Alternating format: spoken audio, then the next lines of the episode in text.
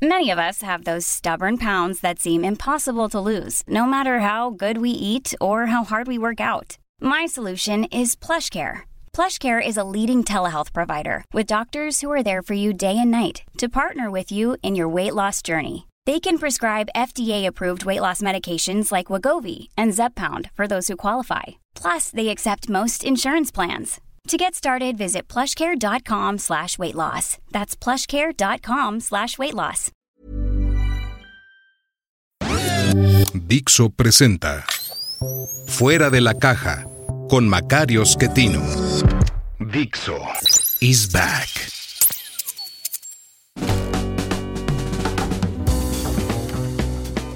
Bienvenidos. Esto es Fuera de la caja. Yo soy Macario Schettino le agradezco mucho que me acompañe a seguir platicando de estos temas de largo aliento. Nos desatamos ahorita al inicio de 2023 eh, porque pues había algunas ideas que me estaban dando vuelta y que han empezado a cuajar y que quiero compartir con usted para ver si nos pueden servir.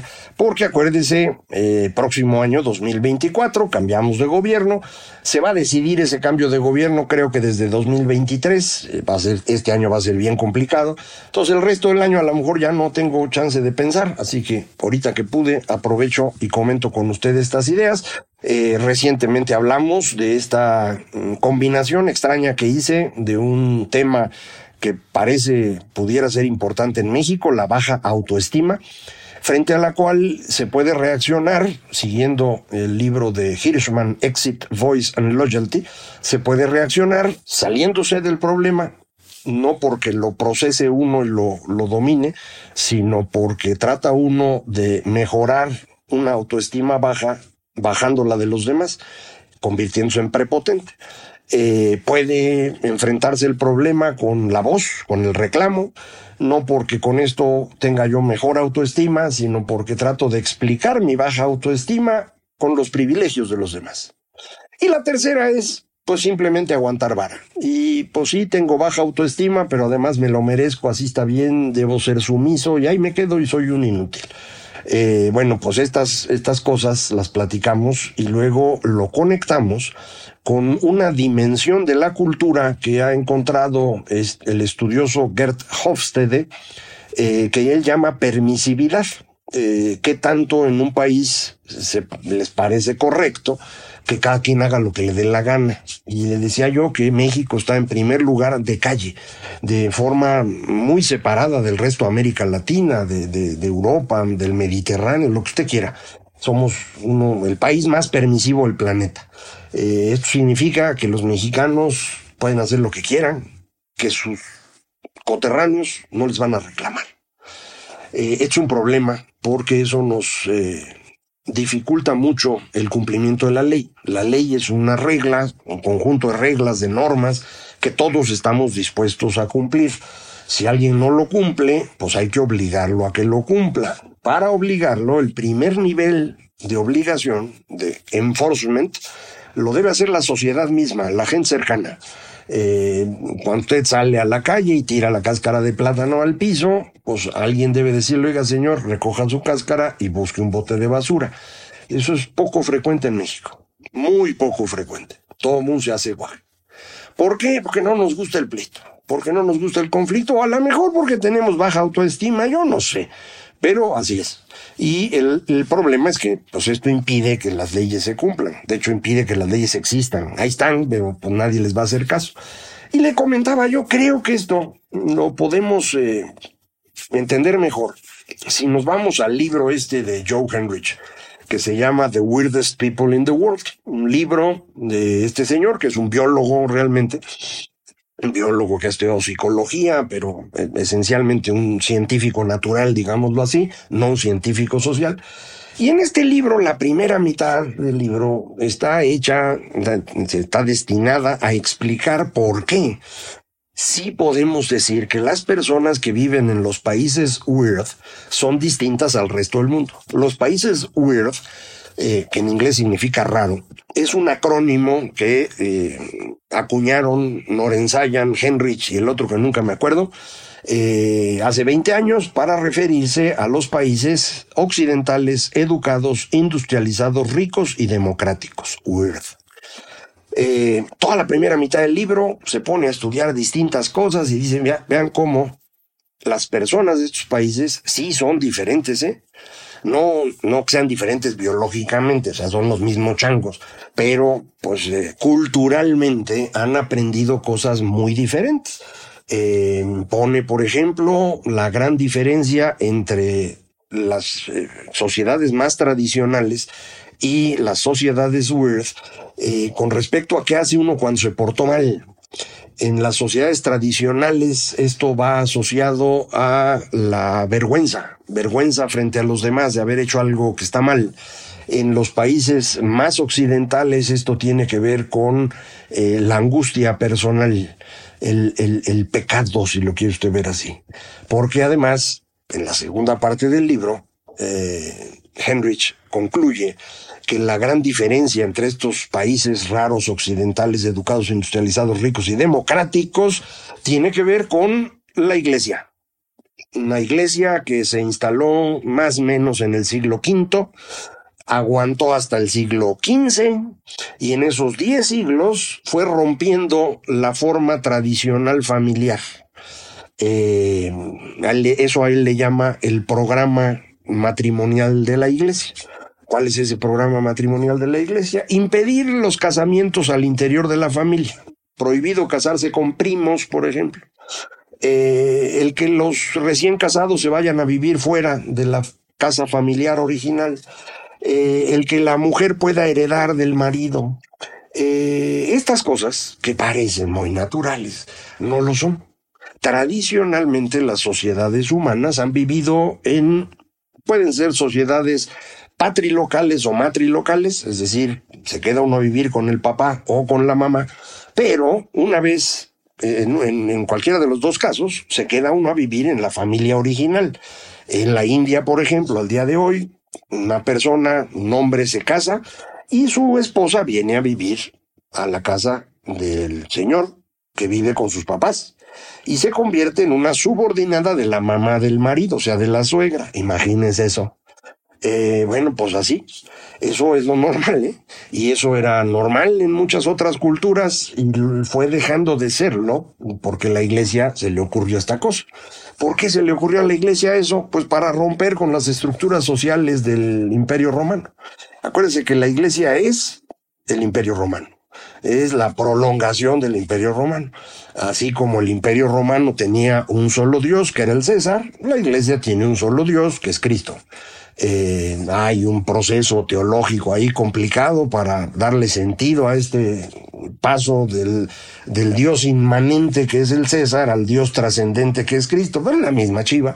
Y sí, y hay que romper con estas estructuras familiares porque las que había, las grandes familias del Imperio Romano, controlaban al Imperio Romano. Si la iglesia no las rompía, no iba a poder reemplazar al Imperio Romano. De manera que eso hizo. Y la fue rompiendo. Eh, esta ruptura se hizo mm, de manera más eficiente, digámoslo así, mientras más al norte de Europa está uno, en particular cruzando la línea de la cerveza y el vino, que es el Danubio. Arribita del Danubio, esto funcionó más rápido, abajo funcionó menos. Arribita del Danubio, esto llevó a la construcción de familias nucleares y de ciudades empoderadas que en cuanto pudieron se separaron tanto de los imperios como de la iglesia y construyeron lo que llamamos ciudadanía, derechos humanos, democracia liberal, capitalismo y todo lo bueno que usted conoce. Eh, esa parte del proceso Henry no la, no la percibe, eh, porque bueno, pues no es especialista en eso, pero con lo que hizo es más que suficiente. ¿eh? Ya otros podemos irle sumando cosas, a lo mejor lo que yo acabo de decir incluso a él no le gustaría, no lo sé, con él no tengo mucho contacto que digamos, pero creo que esta es una explicación bastante razonable de por qué. Usted puede ver países anglosajones, eh, nórdicos que han logrado construir sociedades mucho más eh, ciudadanas, democráticas, eh, con mejor ingreso, más capacidad de generar riqueza, y más para abajo encuentra uno sociedades, pues aquí más efectivas, más sabrosas, eh, más contentos, más divertidos, como los españoles, los italianos, los franceses, los latinoamericanos, somos una pachanga, pero pues no tenemos virtudes cívicas, eh, democracia, capacidad de generar riqueza al mismo nivel aún al interior de nosotros hay distintos niveles, ¿no? Pero bueno, eh, este fenómeno ocurre. Entonces, vámonos aquí a México, jalemos esta idea para México. ¿Se acuerda usted de Mesoamérica, no? si usted fue a primaria, le enseñaron Mesoamérica, ¿no? Te ponían el mapa de México y te ponían una fronterilla ahí que iba de un lado el río Balsas, del otro lado el río Pánuco. Eh, más o menos agarraban casi todo Veracruz, eh, hasta la mitad de Jalisco, Michoacán, por ahí. Eh, y de ahí para abajo era Mesoamérica. Y en Mesoamérica, pues estaba toda la historia de los pueblos originarios, eh, depende cuándo fue usted a la escuela que le platicaron. Al día de hoy tenemos ya una visión bastante mejor de cómo se fue construyendo esa, esa sociedad. Eh, es una cultura esencialmente olmeca. Ellos son los que se les ocurrió la idea del cero. Ellos parecen haber sido los inventores de la escritura, aunque casi no hay referencias. El bloque de Cascajal, eh, que lo tienen, lo tuvieron prestado un tiempo aquí en el Museo de Antropología, pero lo regresaron allá porque la comunidad no lo quiere prestar, ojalá y no se les pierda. Ese bloque tiene los primeros signos que pueden considerarse escritura y es del 900 a.C. Eh, sería el inicio de la escritura mesoamericana. Eh, de ahí, bueno, eventualmente vamos llegando a escritura zapoteca y sobre todo maya, que es la que desarrolló mejor, eh, y pues los esbozos de escritura de los aztecas. Acuérdense que los aztecas no son mesoamericanos de origen, llegaron del otro lado. Ellos venían de Aridoamérica, así le decían cuando yo estaba en primaria, no sé cómo le digan hoy. Eh, y bueno, pues este pedacito de Mesoamérica es el que tenía población, es el que tiene agua, es donde se puede sembrar y es en donde se instalaron los españoles cuando llegaron ahí estuvieron prácticamente todos para ir poniendo pues unas vacas por acá, unos marranitos por allá, ponen a trabajar a los indígenas porque ni modo que trabajen ellos, ¿no? Eh, y en el norte, pues lo único que fueron a hacer es ir a buscar plata. Y entonces hicieron un par de caminos que usted conoce. El camino que iba de la Ciudad de México hasta Santa Fe de Nuevo México y del otro lado el que iba a San Antonio Béjar. Eh, hoy San Antonio, Texas y obviamente Santa Fe de Nuevo México. Eh, sobre estas carreteras fueron, de hecho las hicieron para ir conectando las, las minas. Eh, de plata, ya sea Guanajuato, Zacatecas, Chihuahua. del otro lado no encontraron mucho, pero bueno, pues podían ir a, moverse hasta San Antonio para pues tener algo de población por allá. Eh, eso acabamos perdiéndolo por la falta de población y todo el norte de México, de hecho, es, va muy despoblado la mayor parte de nuestra historia. Es abajo en Mesoamérica donde nos instalamos. ¿Cómo era la cultura de los mesoamericanos? Bueno, pues era una cultura de aquí, la cultura mesoamericana, eh, que era tradicional no podía ser distinto. Cuando llegan los españoles, la cultura que traen, pues es la tradicional poquito diferente a la tradicional original, porque acuérdese, estamos hablando del siglo XV. Cuando se descubre América, siglo XVI, cuando ya se instalan aquí, eh, digamos que ya llevaban 10 siglos de presencia religiosa y lo que usted quiera, pues ya había familias, pero una gran cantidad de las costumbres de los españoles son una combinación más tradicional que en otras partes de Europa porque no nada más dependen de la cultura, entre comillas, española o castellana, sino en gran medida de la cultura árabe. Recuerde usted que eh, buena parte de España estuvo en manos de los árabes durante 700 años. Eh, Ya al final nada más era el cachito de abajo, ¿no? Granada y este, Sevilla y demás. Eh, pero pues al menos 500 años sí ocuparon buena parte del terreno y muchas de las costumbres que se fueron desarrollando en España obedecen a esta construcción, de forma que lo que construyen en México es una sociedad sumamente tradicional. Eh, esa España que conquistó México es la España Habsburgo. Eh, esta España Habsburgo estuvo instalada en nuestro país 250 años. No es cualquier cosa, ¿eh? 250 años. Luego hubo 50 años de la versión Borbón de los españoles, que fue la que provocó la independencia. Vinieron los Borbones a administrar las cosas distinto y dijeron, fíjense que el rey es el que manda y él es el que se va a llevar la lana. Y bueno, pues los que ya estaban aquí bien acomodados dijeron, no, espérate, güey. Si nosotros llevamos aquí 200 años administrando el changarro, ni modo que te vayan a mandar el dinero a ti. Entonces, entre comerciantes, iglesia, mm, ejército, burócratas, empezaron a grillar para no mandarle nada al rey y en el momento que el rey Borbón queda en manos de Napoleón, 1808, pues la raza de acá dice, pélense, güey, vámonos, nos independizamos. Esa primera independencia duró una semana, pero pues en 1810 se vuelve a intentar, España seguía en manos de Napoleón, eh, y eventualmente logramos independizarnos. Eh, todos los países latinoamericanos acaban siendo independizados por conservadores. A usted le enseñan una cosa distinta en la escuela. Yo no tengo la culpa. Eh, hay uno que otro liberal por ahí, ¿no? Que, que es que si Morelos, que si Bolívar. Pues sí, pero no gobernaron nunca nada los que gobernaron, los que tomaron el control de todo desde el principio son los conservadores. ¿Quiénes? Pues los curas, los militares, los comerciantes y los burócratas que se habían construido durante los dos siglos y medio de los Habsburgo. De manera que América Latina mantiene esta cultura muy tradicional mucho tiempo más, incluso que España. Ya no hablemos del resto de Europa. Eh, esta cultura tradicionalista pues te lleva a tratar de construir sociedades muy verticales, eh, dirigidas por un rey. Pero no queríamos rey, porque en nuestro cuento nos habíamos separado del rey porque era bien mala onda y ya no íbamos a tener rey. ¿Qué tuvimos? Caudillos, todos los países latinoamericanos, salvo Chile, van a tener un caudillo durante el siglo XIX. Eh, algunos muy curiosos, como el nuestro, eh, Antonio López de Santana, eh, otros eh, tétricos como el doctor Francia, eh, alguno mítico como Rosas en Argentina, lo que usted quiera, pero caudillos. estos caudillos van a desaparecer a fines del siglo XIX, cuando Europa entra de, lleno a lo que podríamos llamar la revolución industrial.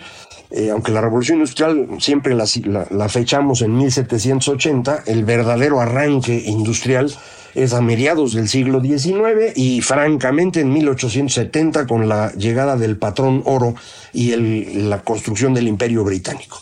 Ahí arrancan a lo bestia y empiezan a conseguir recursos de todos lados. Creo que alguna vez ya lo platicamos aquí, si no se lo vuelvo a platicar después. Y en el caso de América Latina, cuando vienen a conseguir recursos de aquí, eh, lo que se encuentran es naciones que llevan ya 50 años de existir y que tienen gobiernos muy curiosos y autoritarios, pero gobiernos. Y entonces con esos gobiernos empiezan a negociar y, empiezan a comprar cosas. No vinieron a saquear América Latina, ¿eh? saquearon África, pero América Latina no. Quien saquea a América Latina son los héroes que nos dieron patria quienes gobernaban los países latinoamericanos a partir de 1870 son los que saquean a sus países para volverse multimillonarios, pero de riquezas obscenas, ¿eh? Riquezas más grandes que las que tenían los europeos. Pero las hicieron nuestros próceres. Eh, esto nos llevó a un periodo de 1870 a 1913 de gran expansión económica y de gran desigualdad. La desigualdad en América Latina ocurre en ese periodo. Éramos desiguales, sí, eh, según las cifras que tenemos que son bien difíciles de construir. Probablemente el país más desigual de, de, América Latina antes de 1870 era México. Después de 1870 México se vuelve más desigual y los sudamericanos se vuelven extraordinariamente más desiguales. Y es de ahí de donde viene la desigualdad brutal de Chile o Brasil, eh, incluso de otros países, Venezuela, ¿no? Eh, esa desigualdad ocurre en ese periodo en el cual esta riqueza que se genera por la venta a Europa de, materias primas es capturada por completo por las élites que están hechas por los héroes que nos dieron patria. Eh, con la Primera Guerra Mundial esto se viene abajo y viene la revuelta y esta revuelta es aprovechada nuevamente para regresar a lo anterior, a los caudillos. Los caudillos del siglo XX son diferentes a los del siglo XIX. Los caudillos del siglo XX son populistas. Y el primero de todos es el general Lázaro Cárdenas. Ciertamente la revolución en México empieza antes y son varias guerras civiles y lo que usted quiera, pero el ganador al final es Lázaro. Y Lázaro construye un sistema político corporativo con un líder populista que es él. Tiene la gran sabiduría de construir un régimen que puede reemplazar al caudillo cada seis años sin bronca, y esto habrá que agradecérselo siempre. Eh, a cambio de eso, pues nos dejó un país que nunca pudo crecer al ritmo que debería. Pero bueno, pues eso es lo que él construyó. Eh, le fue peor a Argentina, que le tocó Juan Domingo Perón, y Perón, pues el peronismo ha destruido por completo ese país. Eh, el otro gran caudillo populista de la época es Getulio Vargas eh, en, Brasil, eh, que intenta parecerse a Cárdenas, pero no logra controlar a su ejército y acaba suicidándose en un golpe de Estado. pero es así como se construye. Son los populistas. Estos populistas son un problema eh, y acaban en Brasil, en Argentina y en otras partes del, cono sur, eh, acaban siendo reemplazados por dictaduras militares, que también son un problema y tampoco funcionan. En nuestro caso eso no ocurrió. Nuestro caudillo populista ya era militar, entonces ya no se necesitó otro golpe militar, ya estaban ellos en el control y ahí se siguieron. Eh, todos los países latinoamericanos empezamos a volvernos países democráticos en la última década del siglo XX eh, y empezamos a experimentar nuevamente con tratar de hacer las cosas eh, bien y no nos salió, se nos volvió a complicar y se nos volvieron a aparecer los líderes populistas. ¿Por qué? ¿Por qué esta secuencia de líderes populistas? Pues ya lo platicamos, por el caudillo. ¿Y por qué el caudillo? Por la sociedad tradicional. ¿Y por qué la sociedad tradicional? Pues porque así era antes de que llegaran los españoles y los españoles eran iguales. Y eso fue lo que construimos. ¿Puede estar esto detrás de cómo resolver nuestro problema en el largo plazo? Yo creo que sí. Yo creo que el problema de fondo tiene que ver con lo que el señor Henrich nos explica en su libro. Las estructuras familiares tienen que ser reducidas para que el Estado pueda mandar sobre ellas. Y el Estado es el que permite la existencia del Estado de Derecho. En México, sin embargo, la familia es más importante que el país. Y esto hace imposible tener Estado de Derecho. Si usted observa cómo sigue funcionando toda esta zona que se llama Mesoamérica, va usted a ver cómo la familia es más importante que cualquier otra cosa para el gobierno de un municipio, de una región, en todo ese espacio. En el norte de México las cosas pueden ser diferentes porque las ciudades se fueron construyendo después, pero pues buena parte de quienes viven en el norte originalmente vienen de, Mesoamérica también y van llevando sus costumbres. Eh, pero piénsele por ahí, no, no dejemos una conclusión, empiésele a pensar y lo volvemos a platicar en cuanto se me ocurra un poquito más cómo, cómo platicar esto con usted, eh, porque la, la conclusión es, es difícil de aceptar. Eh, resolver el problema de México convirtiéndolo en un país moderno implica destruir las estructuras familiares, implica destruir las costumbres y tradiciones. Eh, para mucha gente esto es imposible de pensar, pero si no las destruyen, pues no van a tener un estado exitoso. Ahora sí que yo qué quiere que haga. Seguimos platicando. Muchísimas gracias. Esto fue Fuera de la Caja.